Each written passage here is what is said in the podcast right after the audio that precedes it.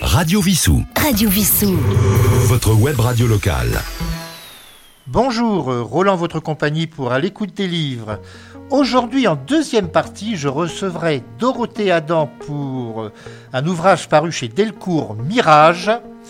Il s'agit de De l'intérieur, deux femmes, un quinquennat, un bébé, et c'est un ouvrage qui est illustré par Francis Buchet.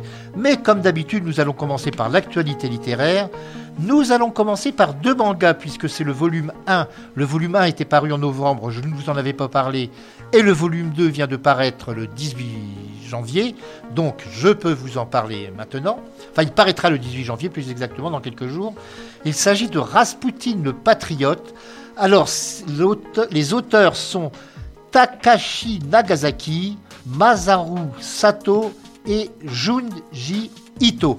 Alors Rasputin, il ne s'agit pas du Rasputin russe, je vous le dis tout de suite, mais il s'agit d'un employé des affaires étrangères japonais qui a été travaillé en URSS dans le cadre de son travail tout à fait officiel, euh, essentiellement sur des relations commerciales. Et à son retour, il va avoir, être accusé d'espionnage. Et là va commencer une situation vraiment digne du procès de Kafka. Il va Déjà, alors, il faut savoir que dans les prisons japonaises, c'est très spécial. On n'a même pas le droit de parler lorsqu'on est dans sa cellule. Enfin, c'est un monde euh, très très bizarre. Il va s'apercevoir qu'il est accusé par des gens avec qui il a travaillé et qui savent très bien qu'il n'a rien fait. Donc on essaye de lui faire porter le chapeau d'autres personnes. Mais il faut donc lire ces deux volumes qui sont parus chez Delcourt Tonkam. C'est donc c'est la collection de manga, Rasputin le Patriote, tome 1 et tome 2.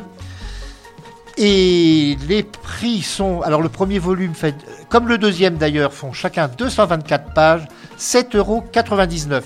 Nous parlions du Rasputin, et eh bien nous allons écouter une chanson très célèbre consacrée à Rasputin, puisque c'est celle de Bonnie M.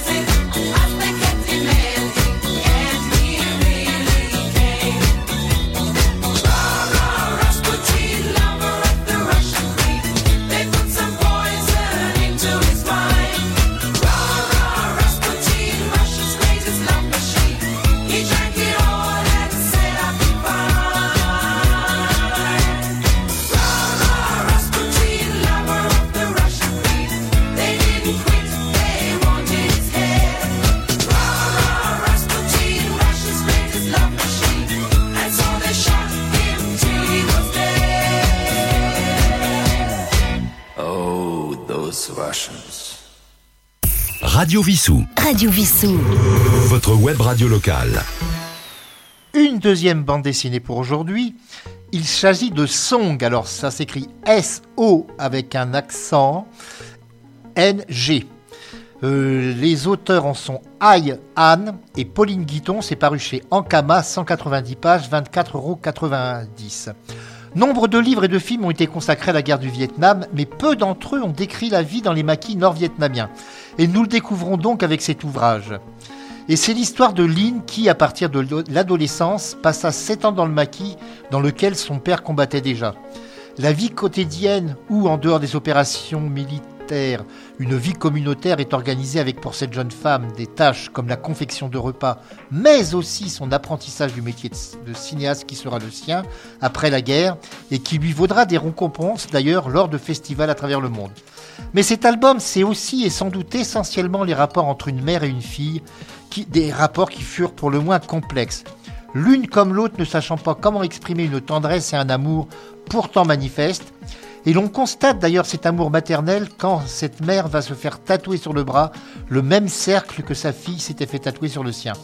C'est un roman graphique euh, autobiographique, on peut dire, euh, dans lequel la grande et la petite histoire sont étroitement mêlées.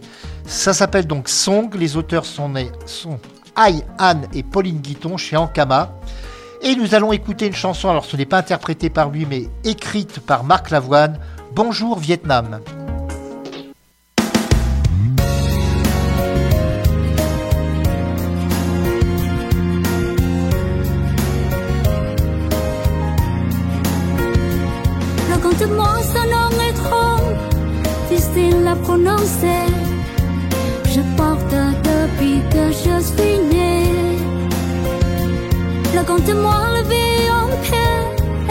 De mes yeux bridés qui se disent mieux que moi ce que tu n'oses dire.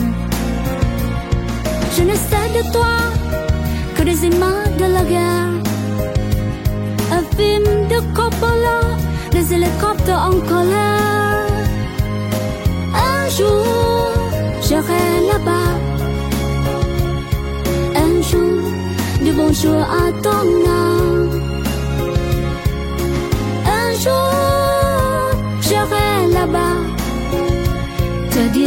Dire bonjour, Vietnam.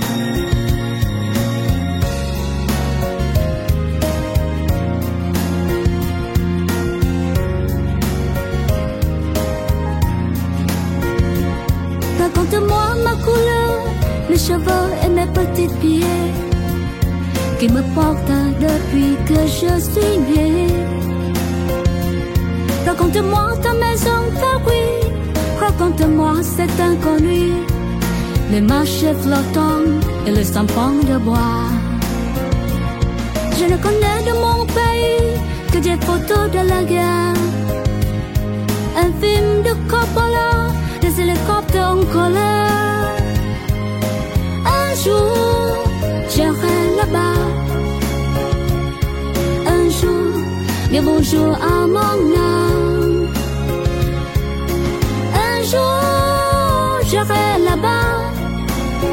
Te dire bonjour, Vietnam. Le thon et le Bouddha de pierre pour mes pères. Les femmes coupées dans leur rizière pour mes mères.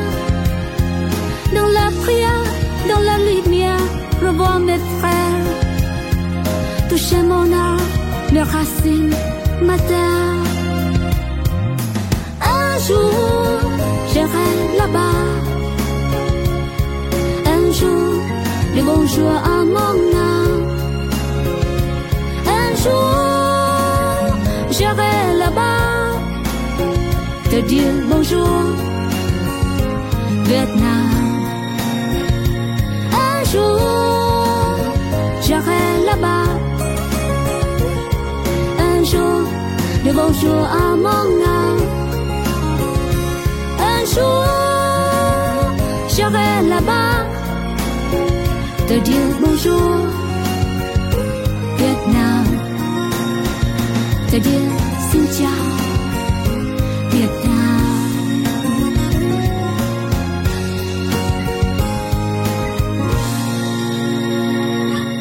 Radio Vissou.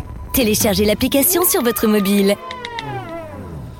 Nous arrivons à la séquence livre pour les enfants. Et curieusement, l'auteur de ce livre pour enfants a déjà participé à notre émission, mais pour des romans pour adultes. Il s'agit de Colin Thibert qui, publie chez Héloïse Dormesson habituellement. Mais là, c'est à la joie de lire, c'est 10 petites souris. Alors, avez-vous déjà vu 10 petites souris s'en aller à Paris? Après la lecture de ce tout carton, car c'est un livre avec des pages très épaisses en carton pour les tout petits, comme ça qu'ils ne le déchirent pas, bah, donc ce voyage, ça sera fait, ou presque, puisqu'en fin de compte, plein, de, plein de bonne volonté, les dix petites héroïnes auront beaucoup de mal à mener leur voyage à terme. Chacune d'entre elles va avoir un- une raison pour arrêter. Alors du coup, au début, il va y avoir 10 souris, après 9, 8, 7.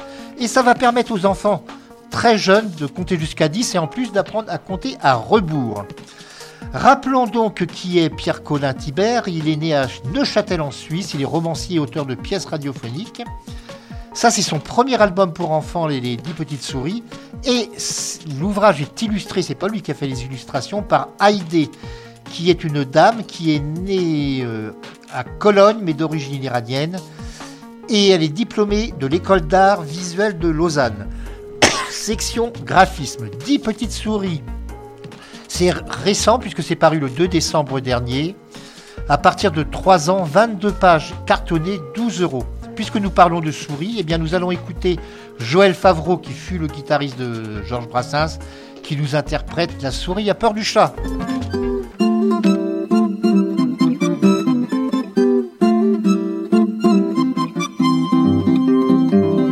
La souris a peur du chat, le chat a peur du molosse, et le chien a peur du gosse qui a peur de son papa. Le papa a peur du flic, qui a peur du commissaire, lequel a peur de déplaire aux puissances politiques. Mais les hommes politiques filent comme des caniches devant ces messieurs les riches qui leur allongent le fric. Et ceux qui possèdent tout ont peur que les prolétaires un jour fichent tout par terre et leur prennent tous leurs sous. Ainsi font, font, font les petits polichinelles, ainsi font, font, font, et le monde tourne rond.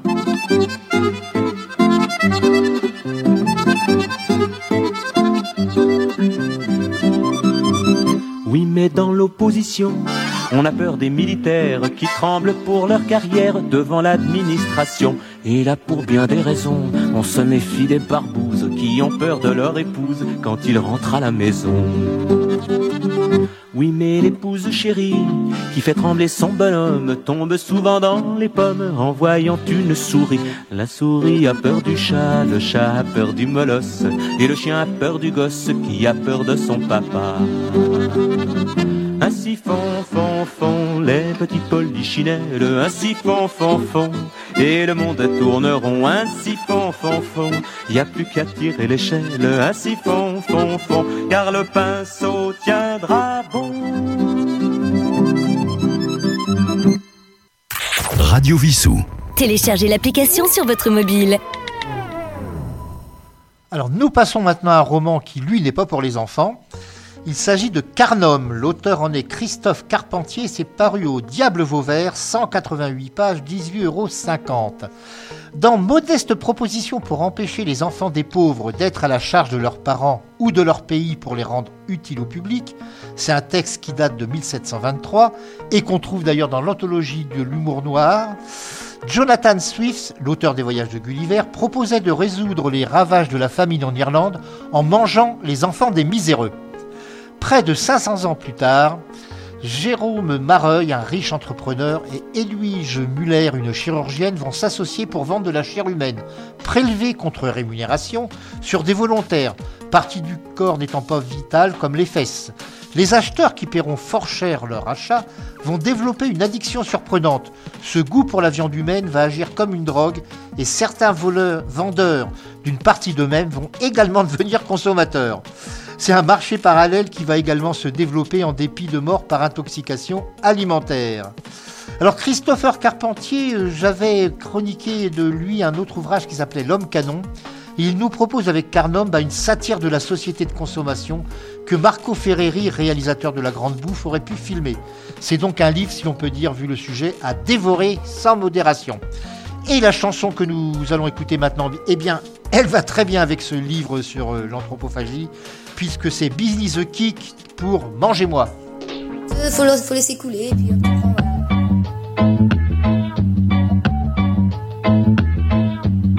Un après-midi d'automne, on avait trouvé un moyen de locomotion.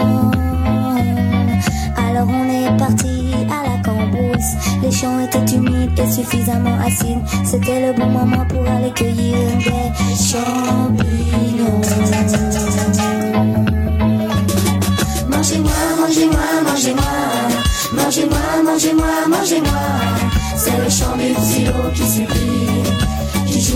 Les âmes et ouvre les volets de la perception.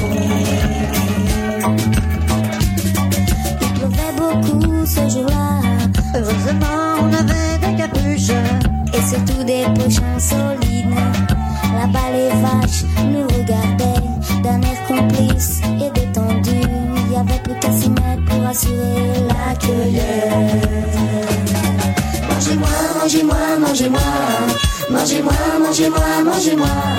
C'est le chant du silo qui supplie, qui joue avec les âmes et ouvre les volets de la perception. Est-ce que c'est un bon? Mais non, c'est pas un bon, car y a pas de téton. Et puis il est trop plat, il a pas la bonne couleur. Ne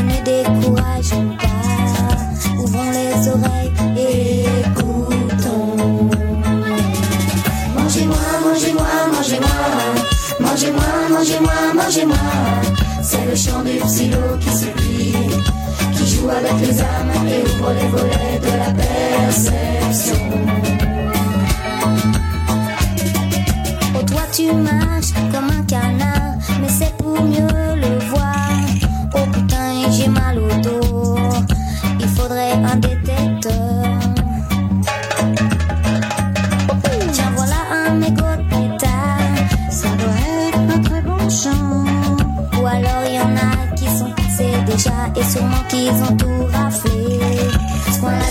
c'est sûr, il est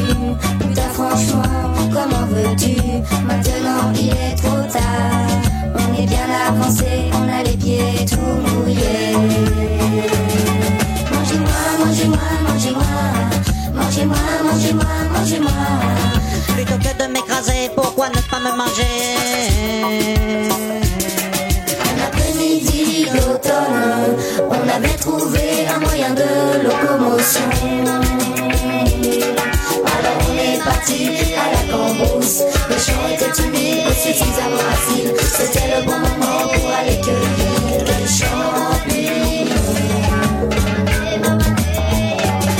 Mangez-moi, mangez-moi, mangez-moi. Mangez-moi, mangez-moi, mangez-moi. C'est le chant du silo qui supplie, qui joue avec les âmes et ouvre les volets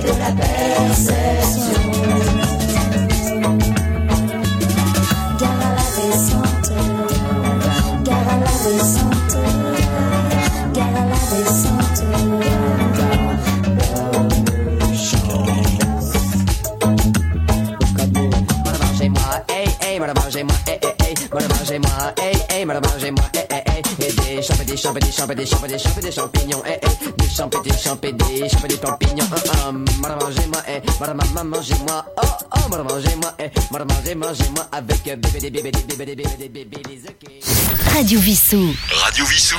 Votre web radio locale. Votre web radio locale. Nous passons maintenant à un ouvrage qui est dirons-nous, un ouvrage en quelque sorte de témoignage de Nathalie Reims, que l'on voit assez souvent à la télévision ces jours-ci d'ailleurs pour parler de cet ouvrage.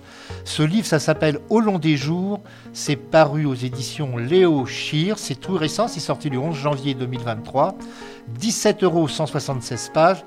Et elle raconte sa relation lorsqu'elle était très jeune avec un artiste très célèbre. D'ailleurs, la photo de couverture, bon bah, elle ne prononce jamais son nom dans le livre, mais la photo de couverture, bon, elle est bien plus parlante puisqu'il s'agit de Mouloudji. En effet, donc, elle a découvert euh, au fond d'une boîte un Polaroid qui avait été pris par sa sœur, euh, l'artiste Bettina Reims, à la fin des années 70, et on la voit donc euh, tenant par euh, le cou et se réfugiant contre l'épaule de ce monsieur, donc est ce grand artiste, acteur à ses débuts et ensuite chanteur, Mouloudji. Et donc elle nous rappelle, elle se rappelle avec ça les émotions qu'elle a traversées au cours de cette relation amoureuse qui fut la première. Alors elle précise que ce n'est pas un récit biographique mais bien un roman, mais enfin c'est quand même très très biographique, il faut l'avouer. Et déjà c'est très subjectif. Mais c'est un ouvrage, bon alors pour ceux qui, aiment Nathalie Reims l'apprécieront, et ceux qui, comme moi, aiment beaucoup l'artiste qui était Mouloudji, découvriront ce livre avec plaisir. Au long des jours de Nathalie Reims, c'est paru aux éditions Léo Schir. Eh bien, nous allons écouter Mouloudji, c'est le moins que l'on puisse faire, qui nous chante Un jour, tu verras.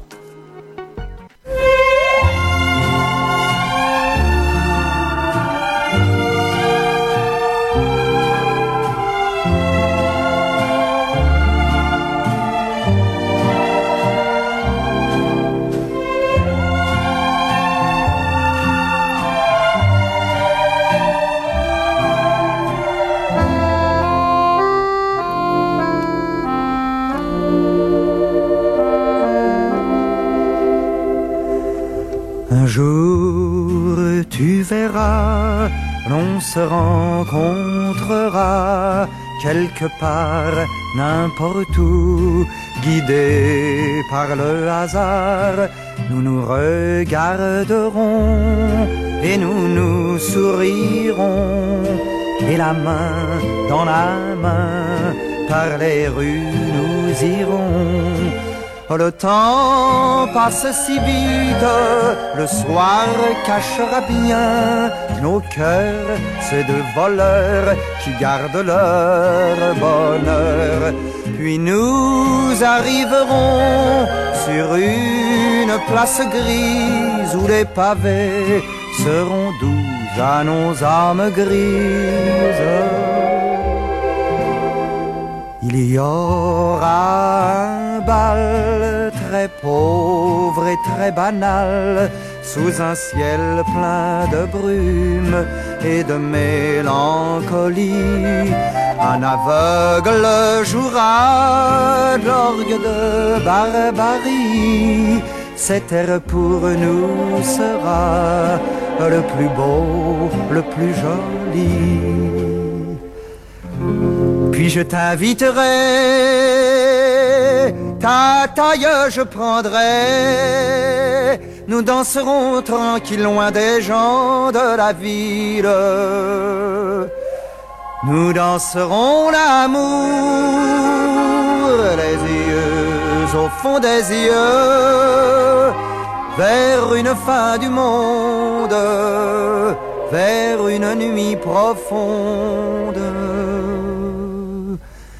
Un jour tu verras, l'on se rencontrera quelque part, n'importe où, guidés par le hasard. Nous nous regarderons et nous nous sourirons, et la main dans la main, par les rues nous irons.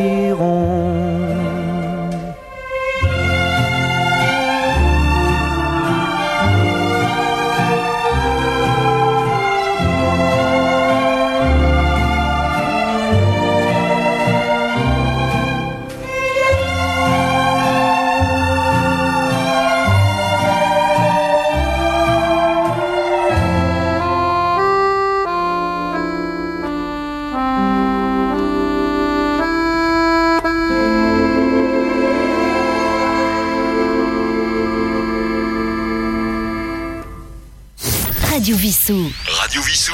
Votre web radio locale. Votre web radio locale.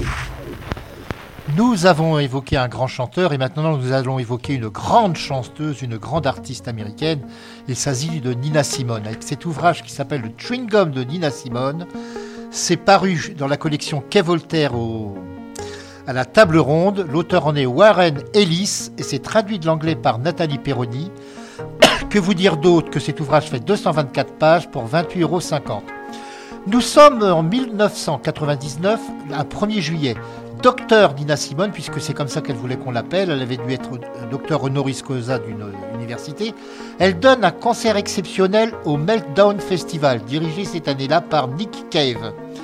Après le spectacle, Warren Ellis, subjugué, s'est hissé sur scène. Il a décollé le chewing-gum resté sur le piano de Nina Simone et l'a embarqué dans la serviette, de l'art- la serviette avec laquelle elle s'épongeait euh, la transpiration, donc euh, dans un sac.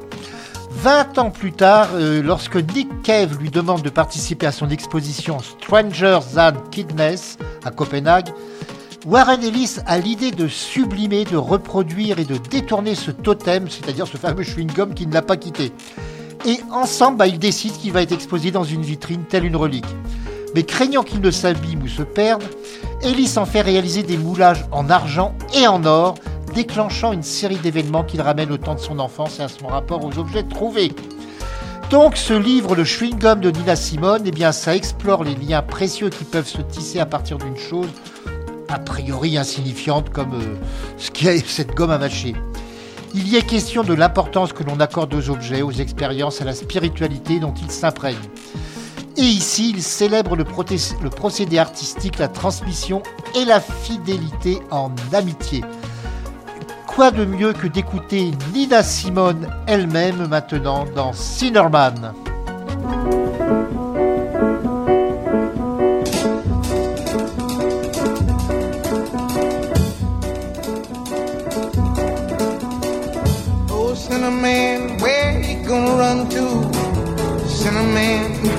Where you gonna run to? Where you gonna run to? All on that day, will I run to the rock? Please hide me and run to the rock. Please hide me and run to the rock. Please hide me, Lord, all on that day. But the rock cried out. I can't hide you, the rock cried out. I can't hide you, the rock cried out. I ain't gonna hide you down all on that day. I said, Rock,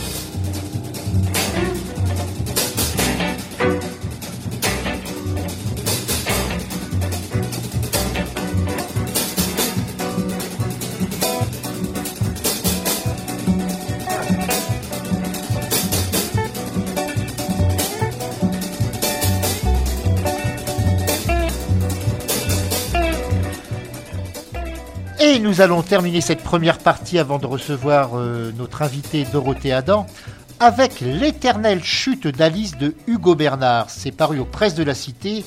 Alors un ouvrage qui fait 288 pages, 22 euros, qui n'est même pas encore sorti. Vous en avez l'exclusivité puisqu'il sortira que le 26 janvier. Vous êtes vraiment des vénards. Un mystérieux trou de 35 cm de diamètre et 107 mètres de profondeur creusé dans la montagne à l'orée de la forêt devient du jour au lendemain l'unique préoccupation d'une petite ville. Le réceptacle des espérances, des colères et des secrets inavouables. En effet, une fillette est tombée dans ce trou. Et on a beau sonder le trou, on a beau appeler, aucune euh, réponse. Et il faut absolument tout faire pour la sauver, bien évidemment. Alors au début, ça va concerner que la presse locale. Mais après, petit à petit, bah, la presse nationale, les, chaînes d'infos en continu vont être autour du trou sans arrêt. Et donc, euh, bah, ça va provoquer un séisme dans tout le pays. Mais, mais, mais, la fin va être un petit peu surprenante. Je vous en dis pas plus, bien évidemment. Alors, on peut dire que c'est une comédie humaine au tempo remarquable. C'est un conte de fées, si on veut dire. Enfin, c'est ce que dit l'éditeur. C'est peut-être pas le terme que j'aurais employé moi-même. Avec ce qu'il faut d'humour, alors là, oui, de l'humour et du suspense, s'il y en a. L'auteur Hugo Bernard, alors, c'est son premier roman qui est inspiré d'une histoire d'enfance. Et il s'est inspiré de Alice au pays des merveilles. Ben, nous, nous allons parler de Alice, mais du Alice de Eddie Mitchell. Et juste après, ben, je vous retrouve avec notre invité de ce jour, Dorothée Adam pour De l'Intérieur, paru chez Delcourt Mirage.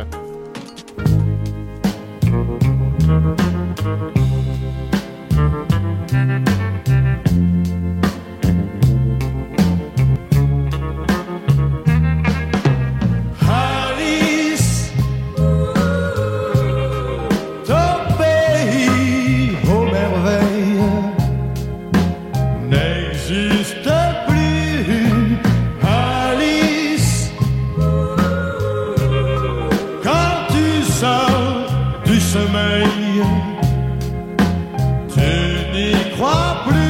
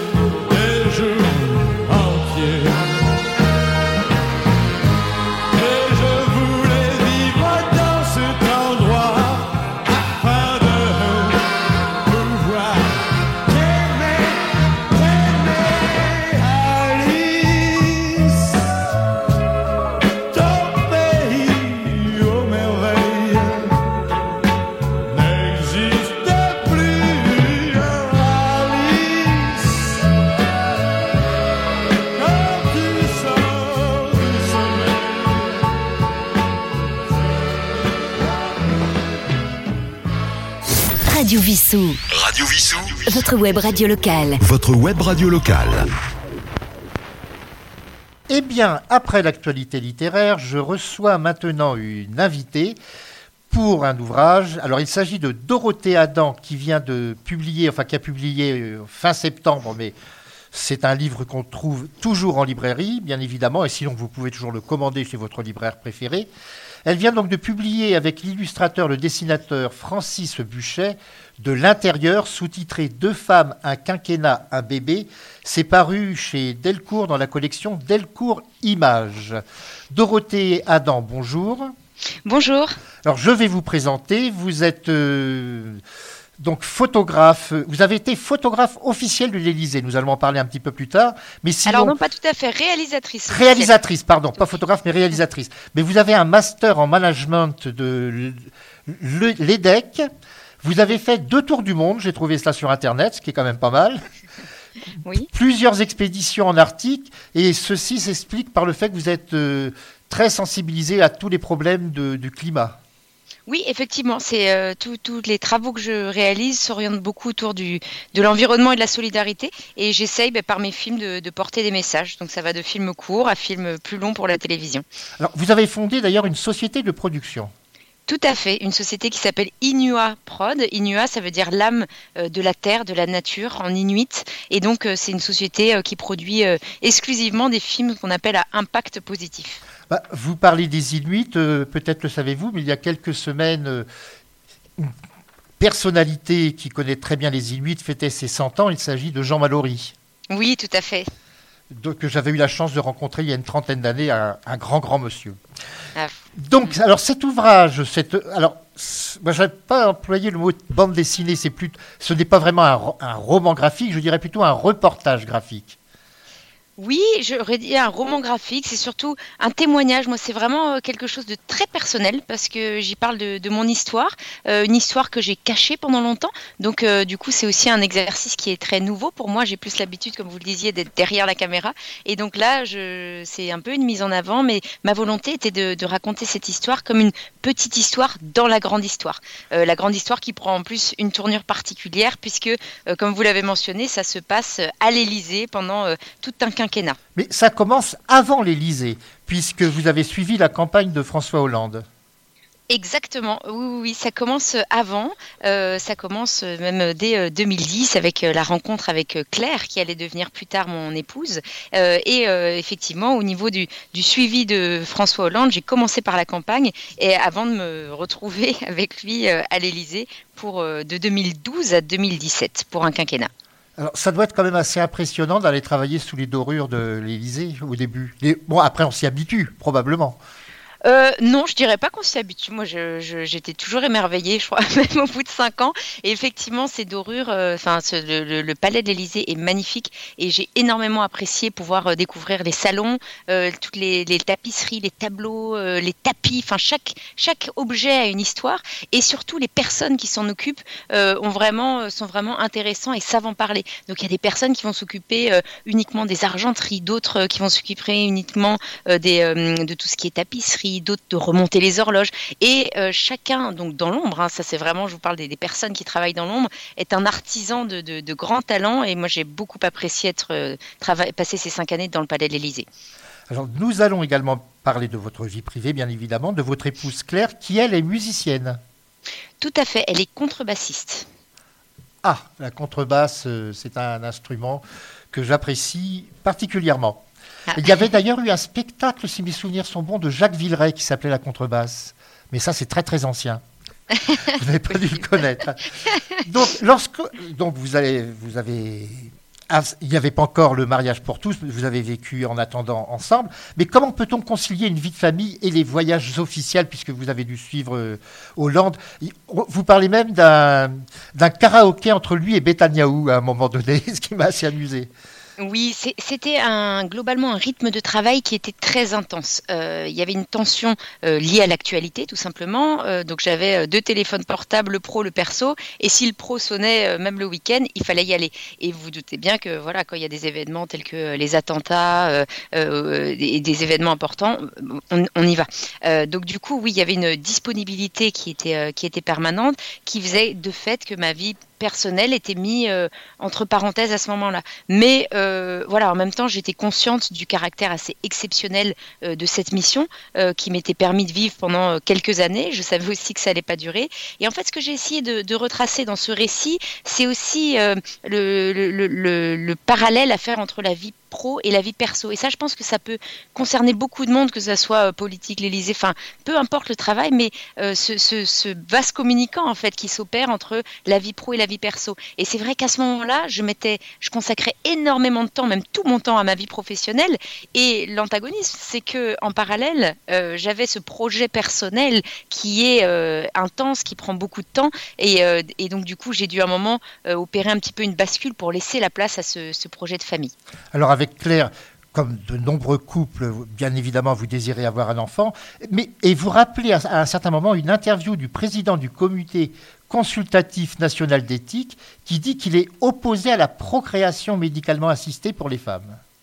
Tout à fait. C'était Jean-Claude Amezen à l'époque euh, que j'appréciais particulièrement et qui venait à l'Élysée pour une toute autre interview. Et à la fin de l'interview, il me demande si c'est possible d'enregistrer, mais de ne pas divulguer, pour garder le secret, l'avis qu'il compte rendre dans quelques jours au président. Et donc j'apprends un peu en avant-première qu'il va se donner un avis négatif. Et donc ça me concerne directement, mais je ne dis rien. Et pour rappel, à l'époque, donc euh, mes collègues ne savaient pas du tout que j'étais avec une femme et encore moins que j'avais un, projet d'enfant. Donc tout ça, je le, je le gardais pour moi. Et euh, là aussi, l'antagonisme était très fort où j'étais à la fois au cœur euh, de la République, au plus près du pouvoir, et en même temps, j'assistais à ces débats euh, qui me concernaient directement. Et tout le monde se rappelle la, la virulence des échanges autour du mariage pour tous à cette époque. Donc euh, c'est vrai que pour moi, c'était euh, euh, là aussi euh, assez intense. Alors, puisque vous parlez de ces manifestations à l'époque, il y a un dessin presque caricatural, dirais-je, de Frigide Barjot. On lui voit un visage haineux, mais à un point pas possible. Alors là, il faudrait interroger Francis, euh, que je salue d'ailleurs, car il a fait un travail euh, de, énorme sur le, sur le D'ailleurs, il faudra qu'on tout à l'heure on dira brièvement sa biographie également. C'est la moindre oui, des choses. Oui, oui, oui, tout à fait. Ah non, mais ce Et, dessin euh, de Frigide vrai que- j'ai. Oui, oui, oui, oui, et là, il je pense qu'il a laissé son cœur parler peut-être. Et effectivement, je vois la, la case dont vous parlez où, en fait, c'est pour représenter les consultations qui avaient lieu à l'Élysée et nous, en tant que personnel de l'Élysée, en fait, euh, de l'image. Donc, il y avait moi-même et à chaque fois un ou une photographe officielle. On filmait les premières minutes de ces entretiens. Et effectivement, la figure qui m'a semblé essentielle de montrer, c'était euh, Frigide Barjot euh, pour les, ceux qui étaient contre. Et puis, euh, celle que j'ai voulu mettre en avant aussi pour ceux qui étaient pour, c'est la sociologue Irène Terry, dont j'apprécie beaucoup le, le- le travail et à qui j'ai eu l'occasion justement de, de remettre ce livre. Alors, quand vous avez décidé d'avoir un enfant, avez-vous à un moment ou à un autre, on ne sait jamais, pensé éventuellement à l'adoption? Euh, on l'a pas envisagé directement parce que, euh, contrairement à un couple d'hommes, on a quand même euh, la chance d'avoir l'opportunité, d'avoir euh, deux possibilités de, porter nos enfants. Après, à titre très personnel, moi j'ai beaucoup aimé porter un enfant, voir la vie grandir en moi pendant neuf mois. En revanche, vous parlez d'adoption, et ce qu'il faut bien comprendre, c'est qu'une fois que cet enfant est né, donc à la fin du livre, si j'ose dire, nous avons dû avoir recours à l'adoption. C'est-à-dire que à cette époque, c'était pas encore autorisé, et Mhm. donc euh, ma compagne a dû euh, adopter l'enfant, et ça a pris euh, à peu près un an. Ce qui veut dire que pendant un an, il, est- il n'avait qu'un seul parent officiel. Ça, c'est assez ubuesque, Voilà, ce qui n'existe plus aujourd'hui, heureusement. depuis la loi de- du 2 août euh, 2021. Alors, plusieurs problèmes peuvent se poser. Alors déjà, il faut savoir que d'un pays à l'autre, c'est très différent. Et, et vous avez donc dû, à l'époque en France, c'était pas possible, donc vous avez dû euh, aller voir un petit peu ailleurs, entre guillemets. Oui, tout à fait. Et là, euh, c'est un peu la course à l'information. Et je dois dire que c'est assez bizarre parce que, euh, euh, bon, on a la chance d'avoir un, super système de santé en France et on se pose pas la question. Quand on a quelque chose de l'ordre de la santé, on va voir un médecin et on se laisse guider. Là, c'est le flou total. Il faut aller chercher les informations. Il n'y en a pas. Et c'est vrai qu'on se sent un peu seul. Et c'est aussi à cette époque où je me suis dit, mais j'aimerais lire des témoignages de personnes qui sont passées par là. Fort heureusement, on a eu, on a pu adhérer à une association qui s'appelle l'APGL, l'association des parents gays et lesbiens. Et donc là, on a rencontré d'autres femmes qui étaient euh, également dans notre cas. Et euh, donc l'intérêt d'avoir ces informations, c'était de savoir où on avait le droit, euh, tout simplement, d'avoir un enfant. Alors la, France était, un des derniers pays à ne pas le passer. Donc du coup, tous les pays frontaliers, grosso modo, rendaient cela possible. Et après, de choisir dans quel pays on souhaitait aller. Pour notre part, nous sommes allés en Belgique. Alors, il y a plusieurs méthodes. Il y a la FIV et il y a également l'IADC. Alors oui, c'est l'insémination artificielle avec donneur. Euh, c'est pour connu, euh, donc ça peut être connu ou inconnu. Euh, et bah, c'est tout simplement un, un procédé médical Le- la d'insémination. La FIV, on y a eu recours également. Et là, c'est quand ça ne fonctionne pas avec l'IAD. C'est une fécondation qui se fait in vitro, donc en dehors. Lorsqu'il s'agit d'un donneur connu, le problème est le suivant est-ce qu'il ne risque pas ensuite vraiment d'intervenir un petit peu trop dans la vie de l'enfant? Alors ça, ce sont des, questions d'éthique, mais qui, qui, qui, dépassent le cadre, euh, j'allais dire, de l'homoparentalité, euh, du le, don, à savoir euh, doit-il être anonyme ou pas. Euh, grosso modo, il y a une tendance à lever l'anonymat. Donc, on trouve de moins en moins de, pays où, on impose l'anonymat complet, et c'est d'ailleurs ce, qui se lève aussi en France. Et, donc nous, en l'occurrence, on a choisi de ne pas avoir recours, recours à un don complètement anonyme parce qu'on souhaitait que nos enfants puissent avoir accès à l'origine du donneur euh, à leur majorité quand ils le souhaiteront. Alors, cette origine, d'ailleurs, elle se pose également pour les accouchements sous X. Il y a de plus en plus de personnes qui ignorent tout de leur euh, père et de leur mère et qui cherchent à savoir. Pour l'accouchement Oui, alors j'aime pas trop faire le parallèle. euh, voilà, en fait, euh, nous, à la, différence, par exemple, d'un parent décédé ou d'un abandon, euh, notre projet de famille, on l'a construit dès le début et on l'a voulu bien en avant euh, d'avoir nos enfants. Et je trouve ça important parce que c'est une construction sur du positif. C'est-à-dire que d'abord on s'est aimé, ensuite on a voulu fonder une famille et on a eu ce projet d'enfant. Il n'y a jamais eu un acte euh, de- de- d'abandon, rejet. Donc oui, le parcours a été long, mais comme il peut l'être pour d'autres aussi. Et euh, les, PMA concernent aussi beaucoup de couples hétérosexuels. Donc euh, voilà, c'est avant tout un, un projet de famille qui s'est bâti sur euh, une histoire d'amour. Alors, en ce qui concerne le mariage, il y a une date très importante, c'est le 22 avril 2013. Tout à fait. Euh, le jour où le, mariage pour tous est autorisé en France, donc à l'époque c'est euh, Christiane Taubira qui euh, le, le promulgue officiellement. Et donc en ce qui nous concerne, on a souhaité se marier et on s'est marié un an plus tard, le 24 mai 2014. Et en fait, à l'époque, pour pouvoir faire cette adoption dont je vous parlais à l'instant, nous avions besoin d'être mariés. Donc c'est un peu ce qui a motivé aussi notre mariage. Mais le fait de se marier aussi, pour moi, nous a permis, je trouve, d'avoir une certaine reconnaissance dans la société.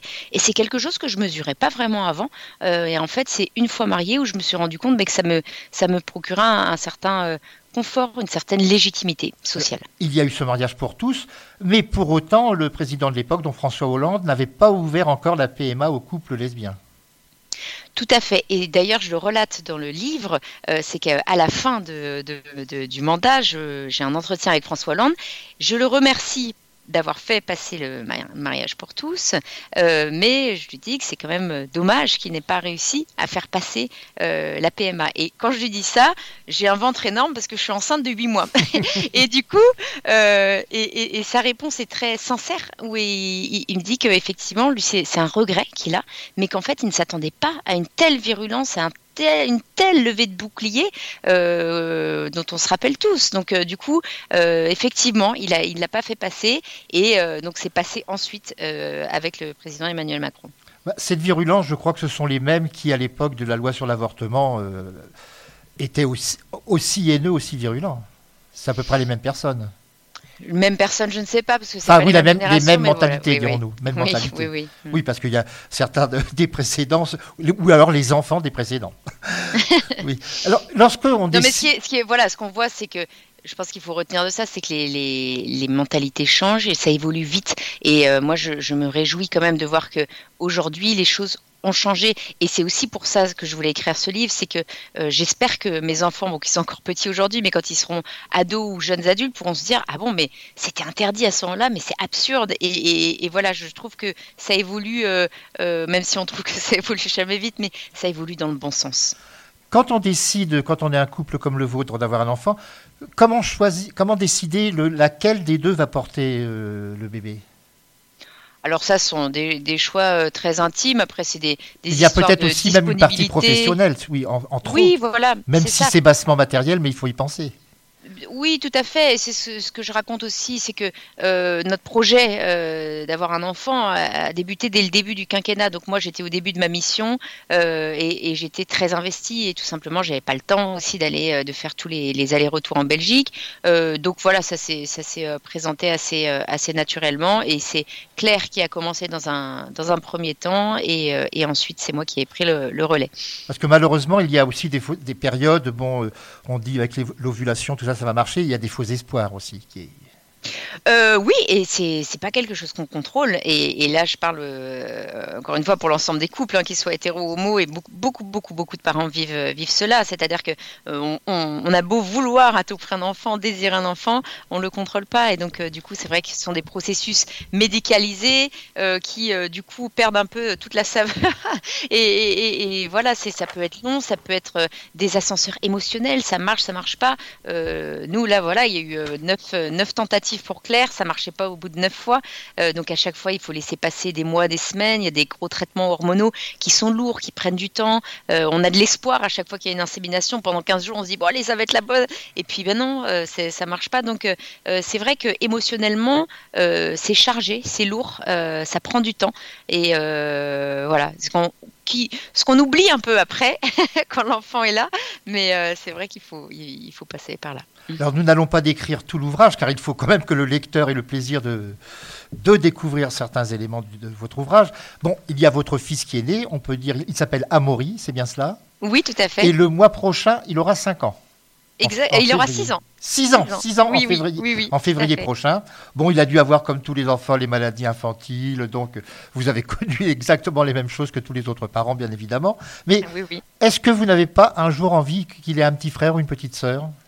Alors, il a un petit frère. Il a un petit frère parce que euh, très rapidement après euh, sa naissance, euh, on a voulu réessayer et vu que ça avait été long pour Claire, on s'est dit bon, on, on réessaye rapidement et voilà, ça, ça a fonctionné là pour la première fois. Donc, il a un petit frère Alaric qui est né euh, 16 mois plus tard. Donc c'est le grand frère maintenant. Voilà. Eh bien, écoutez, je vous remercie infiniment, Dorothée Ad- Adam, d'avoir euh, participé à cette émission. Alors oui, ah, je, je- je manquerai à tous mes devoirs si je ne parlais quand même pas de Francis Buchet, votre illustrateur. Oui. Alors déjà, le- travailler d'ailleurs à deux, avec- faire le, un texte et travailler avec un illustrateur, comment ça se passe? Est-ce que vous contrôlez plus ou moins ce qu'il a fait? Est-ce qu'il vous pose des questions? Comment ça se passe? C'est très intéressant à savoir. Oui, alors ça aussi, ça dépend de chaque personne. Chaque binôme travaille à, sa manière. Euh, en ce qui me concerne, moi, j'avais déjà vraiment le livre en tête. Je l'avais même dessiné sur un carnet, donc euh, j'avais des idées de cases, de mise en page. Euh, finalement, ça c'est très proche de la manière de faire un film, un storyboard notamment. Donc voilà. Et, en fait, je proposais un scénario qui était très documenté par des images. Et, ayant travaillé dans l'image, j'avais aussi énormément de ressources filmiques de, mes missions à l'Élysée, des voyages présidentiels. Et- aussi de notre vie à toutes les deux. Et donc du coup, j'alimentais euh, Francis avec euh, ce, matériel-là. Et lui, de son côté, euh, donc Francis est professeur de morphologie à Penningen. Il, a un trait qui est, qui est très juste et aussi il sait partir dans un peu de la caricature. Et donc du coup, il s'appropriait le scénario, il faisait des propositions de, planches et après, une fois que c'était validé, il l'a- il l'affinait. Et, donc du coup, ce que vous pourrez découvrir dans l'ouvrage, donc c'est un ouvrage qui est assez gros, hein, qui fait 232 pages.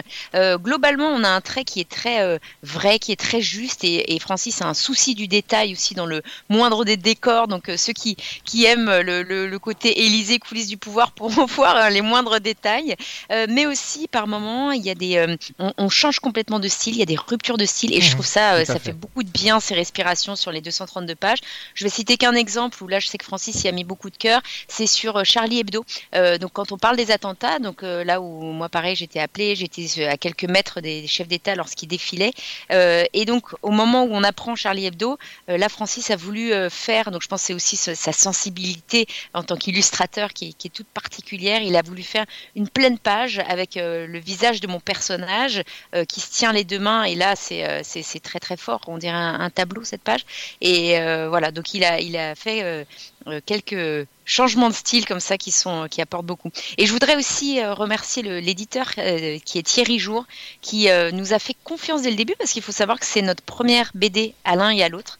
Euh, et euh, Thierry nous a fait confiance, nous a laissé aussi beaucoup de liberté et il est intervenu quand il fallait pour nous guider, mais euh, tout en respectant beaucoup euh, euh, nos volontés à l'un et à l'autre. Et euh, pour nous, ça a été un, formidable accompagnement. Mais dans cette collection chez Delcourt, il y a des ouvrages, euh, documents, reportages très intéressants. Il y a quelques jours, nous recevions ici même Eric Giacometti pour un ouvrage sur le scandale du Mediator, paru également chez Delcourt.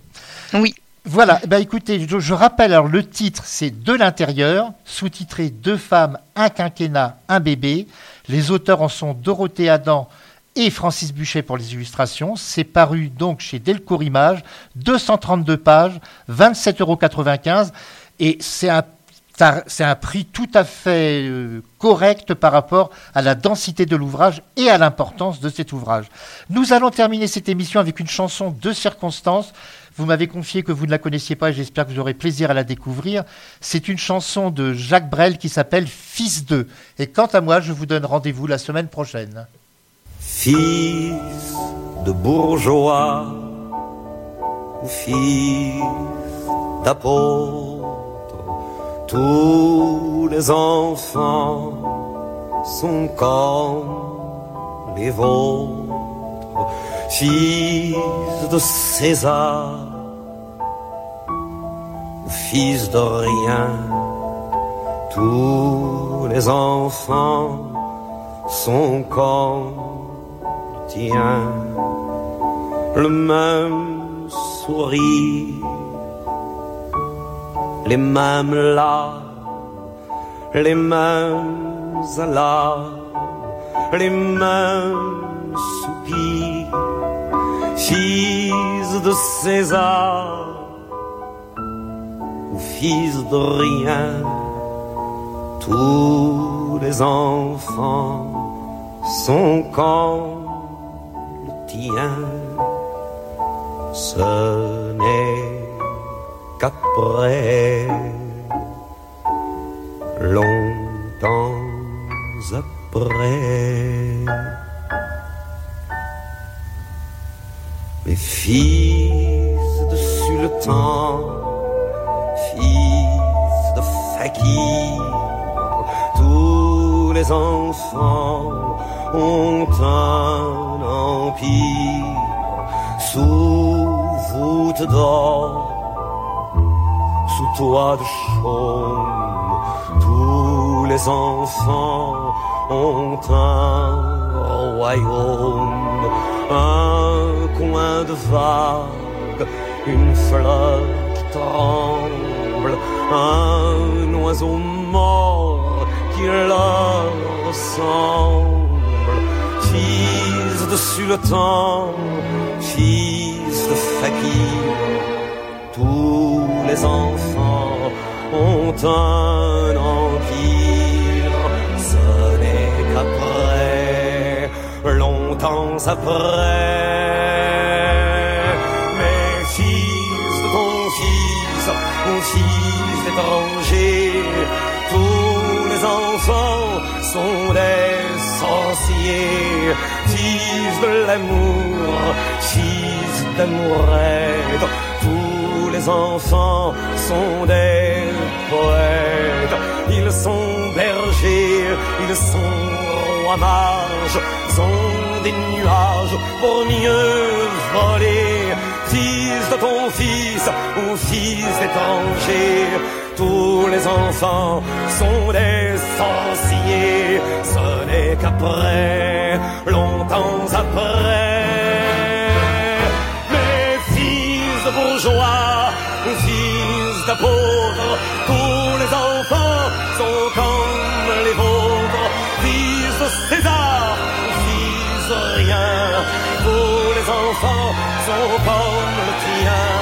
le même sourire, les mêmes larmes, les mêmes alarmes, les mêmes soupirs, fils de César ou fils de